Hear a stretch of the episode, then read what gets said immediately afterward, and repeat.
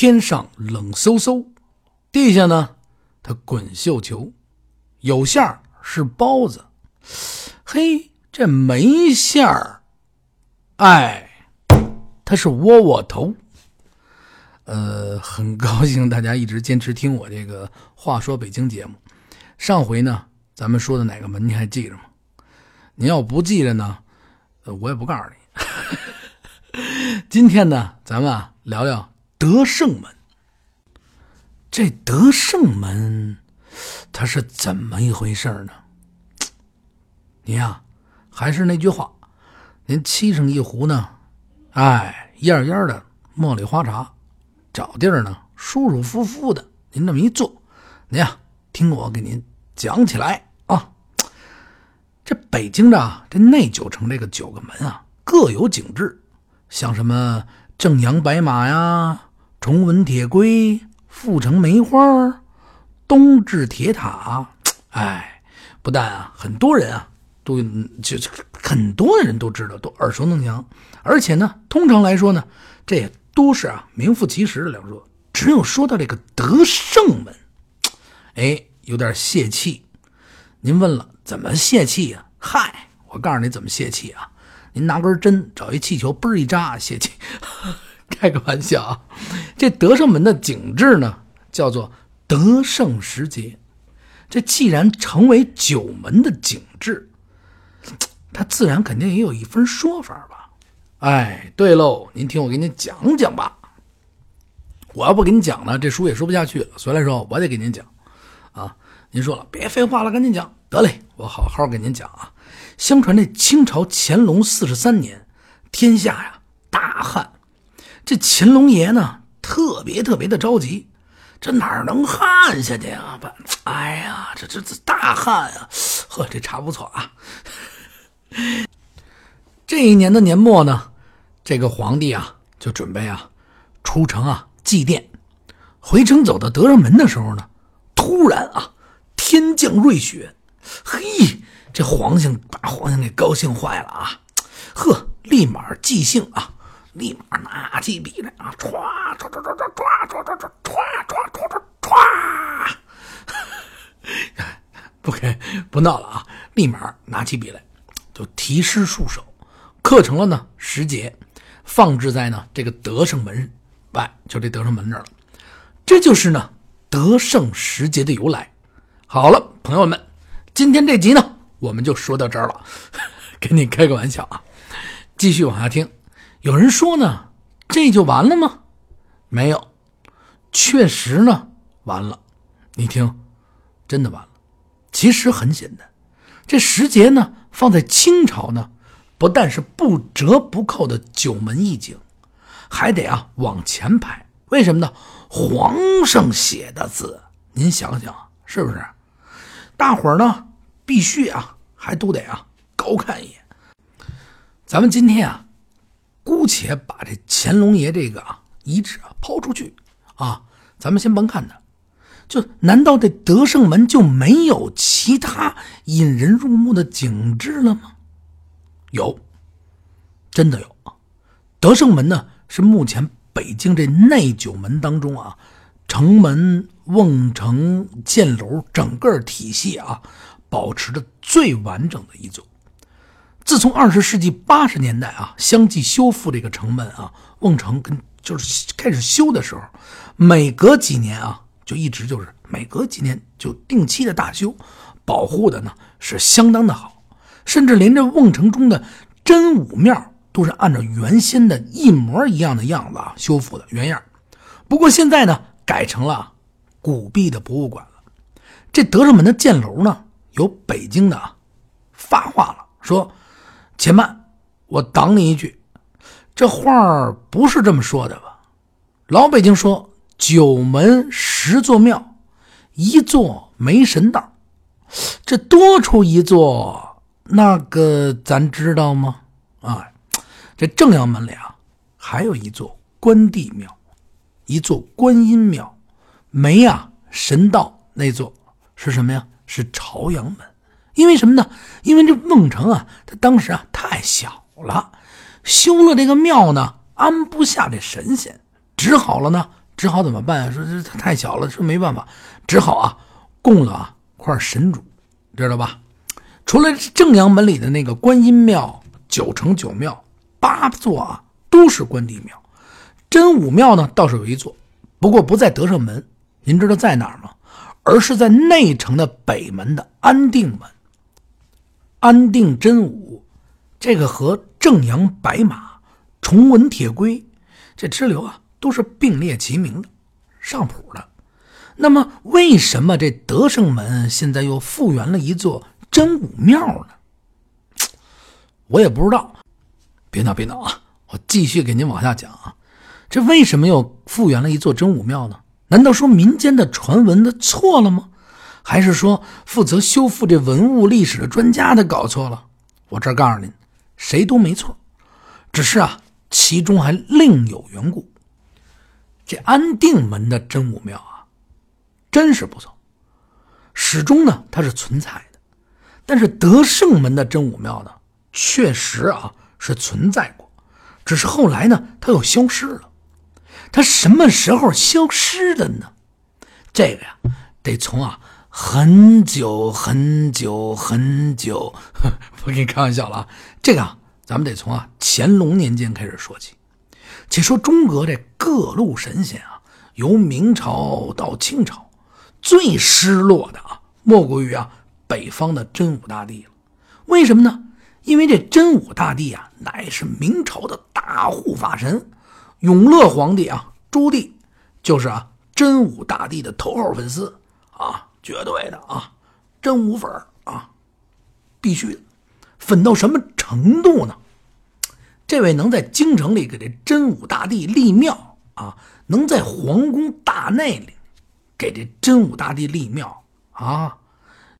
还有这更出格的，皇帝愣是把自个儿脸上的模样给搬到了武当山的正武殿的真武大帝的脸上去了啊！生生的他是玩了一把神仙般的 cosplay 啊！民间呢，他还有这么一个传说，说呢，当初是朱棣打死了这三毛祖师的印记。三毛祖师当时就怒了，愤怒之下，这这哪行啊？啪的一拳一脚啊，立马打垮了啊！这华阳洞，上北京就找朱棣算账去了啊！你这你太不给我面子了！哎呀啊，闹一下啊！不料呢，这朱棣呢，这这这不这这正睡觉正寝啊，元神呢冲空，是不是啊？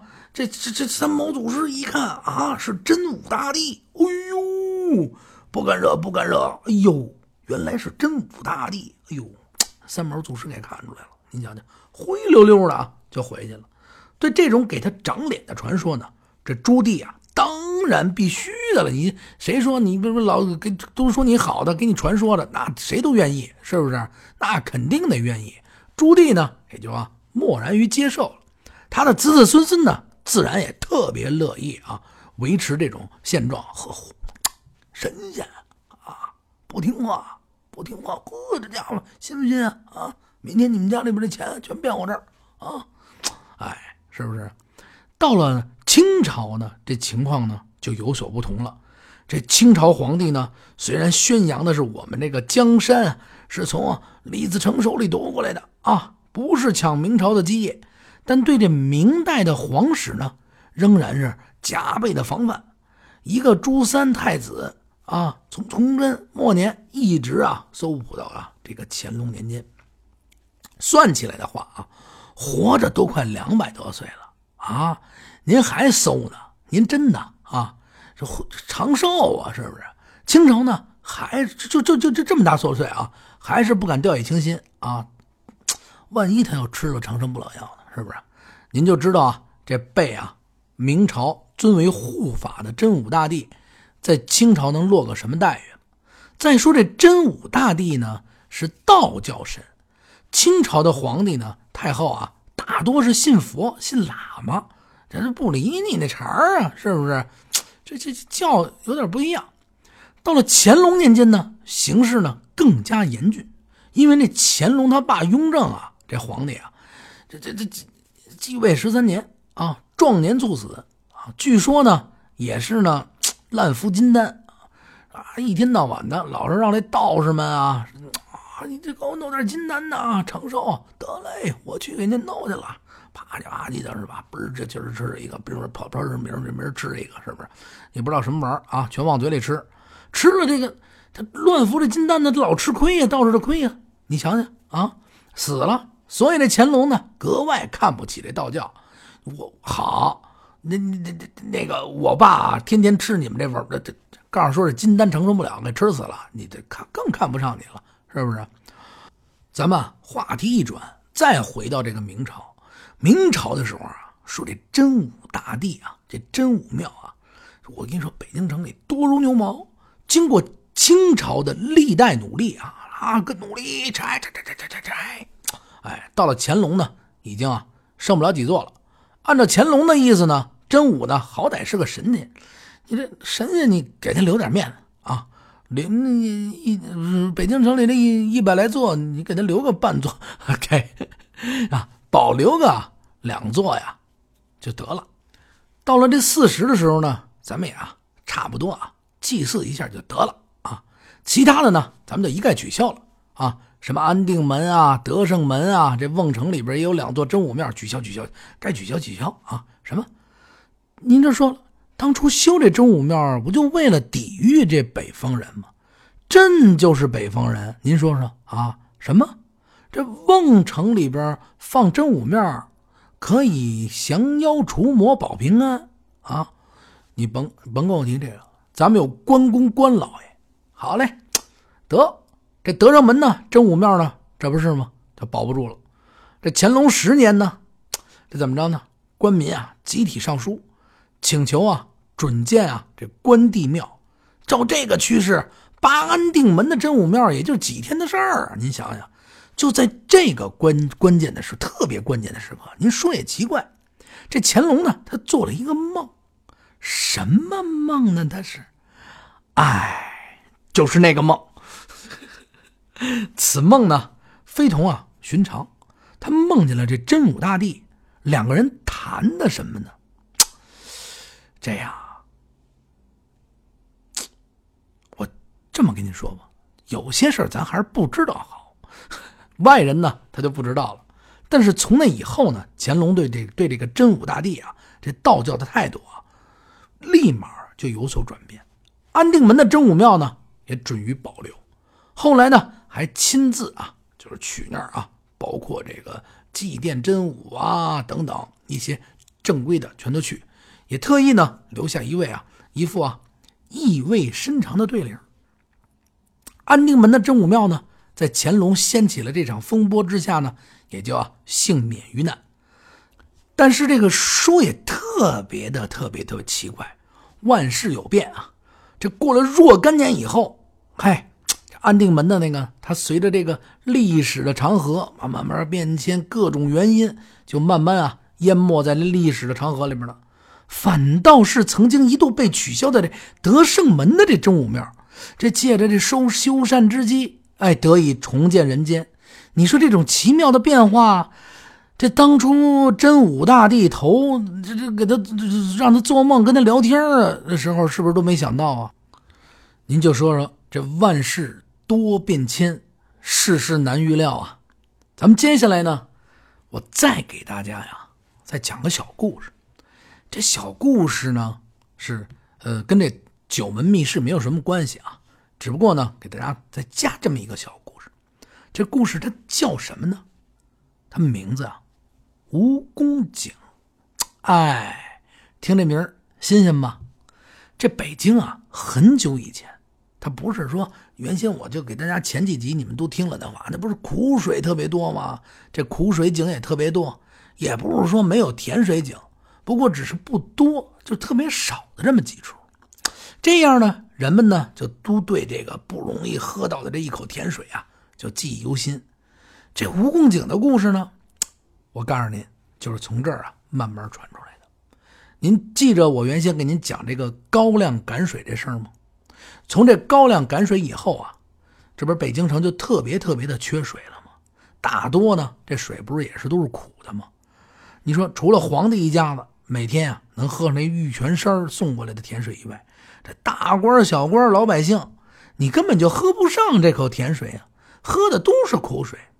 这见天到晚的，您喝这苦水啊，你谁不发愁啊？是不是？您老喝苦水了，或者说 啊，品一杯茶，嚯，真够苦的，这不行，老是苦，是不是？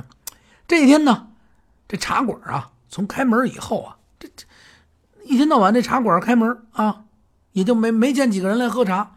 为什么呢？你沏什么茶都是苦的，你谁来喝呀？这掌柜的呀，就坐在桌子后面，一直啊打着瞌睡。我快睡着了啊！就正在这个时候呢，突然啊来了个人。哎哎，掌柜的，有开水没有啊？这掌柜的一睁眼，哎呦，打外边啊，他进来这么一穿的破破烂烂的这么一老头子。来了喝茶的人，这掌柜的肯定得高兴啊！呵，连忙啊，有有有有有有有开水，您您您喝茶呀？沏一壶。掌柜的呢，这一边应着呢，一边啊就拿过这茶壶来了。茶碗、茶壶啊，茶叶啪啪啪全弄好了，啪一沏，沏了碗茶给老老老老爷子倒上啊。这老头呢，沏上茶以后呢，闷还闷了一会儿在盖碗里边。这老头呢，立马啊就拿起了一碗茶，看了一下这水的颜色。老头呢，摇了摇头，端起来喝了一口呢，就放下了。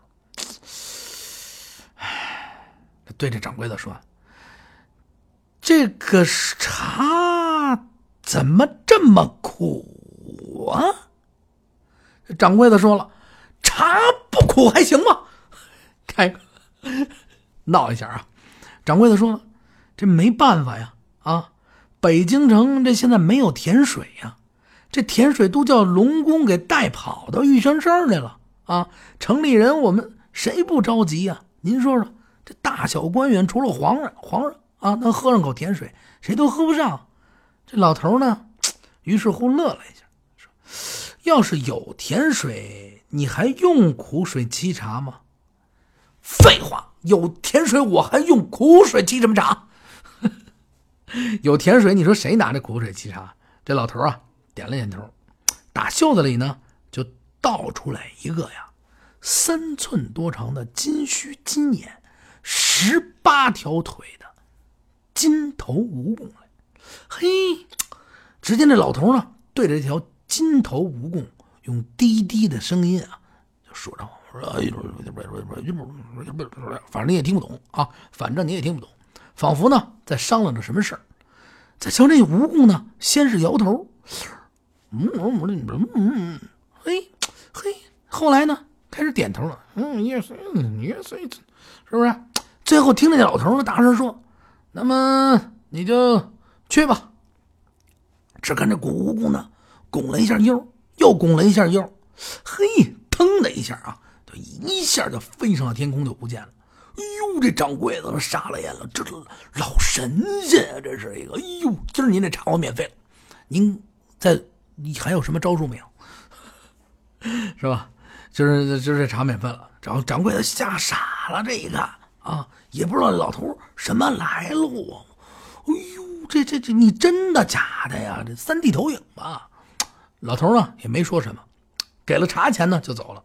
过了两天呢，这茶馆掌柜的就听说，靠皇城的东边地上呢挖出了一股啊甜水来，现在呢已经修成了一眼井。哎呦，这掌柜的啊，除了高兴，也没多想。又过了三天呢。这茶馆的掌柜的又听说，在安定门外不到一里地的地方，他又钻出来两股甜水来。嘿，哈，这现在呢，已然是修成了两眼这甜水井！这掌柜的除了高兴，哎呦，还是没有多想。这又过了五天啊，也许啊，可能是七八天，咱啊别深究了，估计一个来月。这茶馆掌柜的呢？又听说啊，丰台啊，这十八村每个村的庙啊的左边，从地上呢都啊钻出一回天水来。现在呢，以前啊修成已然是修成了十八眼井。这掌柜的特别高兴，他有甜水了。可是呢，这有点啊犯疑心了。他想啊，他就说这不对呀，原先怎么钻都没有，他怎么突然就有呢？再说打这刘伯温修建这北京城，这八臂哪吒城以后，这城里就没有甜水了。现在你说这儿钻一下活甜的，这儿钻一下活甜的，这儿钻一下活甜的，这儿钻一下活甜的，他 想不出个道理。后来呢，当那些喝着甜水的人啊高谈阔论的时候，这茶馆掌掌柜的就是那天啊，一听他们在这喝着，说那天说啊，有老头玩啊蜈蚣经过，大家伙觉得有些奇怪，但是想不出个道理。哎呦呦，有一老头那个拿一蜈蚣，怎么着怎么着怎么着怎么着，就茶余饭后嘛，就聊嘛。转眼呢，这一下，就唰，就翻篇了啊。过了好多的年，这有聪明的人呢就说了，这些年都是蜈蚣井啊，上龙下龙是啊蜈蚣须，大田水井呢是蜈蚣头，丰台呢十八村这个呢。这这井呢是蜈蚣脚，这不就是蜈蚣井吗？啊，您想想这样子，是不是？从此呢，北京这老百姓啊，这这慢慢的就开始传开了，都说确实是蜈蚣井，这真是蜈蚣井。您看这样，这几口井，哎，这个呢就是蜈蚣井的传说。今儿呢，呃，给大家讲到这儿，大话北京啊。咱们这个话说北京，慢慢的呢，就多讲一些各种各样的这个民间的这个传说呀、典故啊，各种的信息，咱们综合在一起。我是这样想的。话说北京说下去以后，每一座门，包括这些北京的一些典故，我会适当的加一些关于北京现在的故事给大家听，也会。就是你加我微信啊，或者怎么样，咱们形成一个交流以后，如果是外地朋友，我也很高兴你来北京，有什么不懂的问题，咱们一起交流。我呢也会把现在北京哪有好吃的，哪能吃到正儿八经的北京的好吃的，哪能吃到特别地道的炸酱面。哎，你说起来我就馋了，是吧？哎呀，太香了！您怎么玩北京？慢慢的呢，我给大家伙呢都加进去，也非常啊。希望大家伙呢加入到咱们这个讨论和这个上下互动的一个大军里边。首先啊，胡同里的孩子，我呢非常非常感谢大家一直啊坚持收听我的节目，也特别希望希望你们提出特别宝贵的意见，咱们呢能形成这么一个上下互动。哎，您给我提意见，我来说；您有什么意见，您就跟我说；您喜欢，您也跟我说。您讨厌我，你也跟我说。你呀，加我微信，八六八六四幺八，私人微信啊，绝对不是为了讲这个故事单留的。私人微信，咱们聊起来。谢谢大家一直收听啊。然后完了以后，现在您点个赞吧。下回听完了以后，我觉得适当的点个赞啊，谢谢啊，谢谢，再见。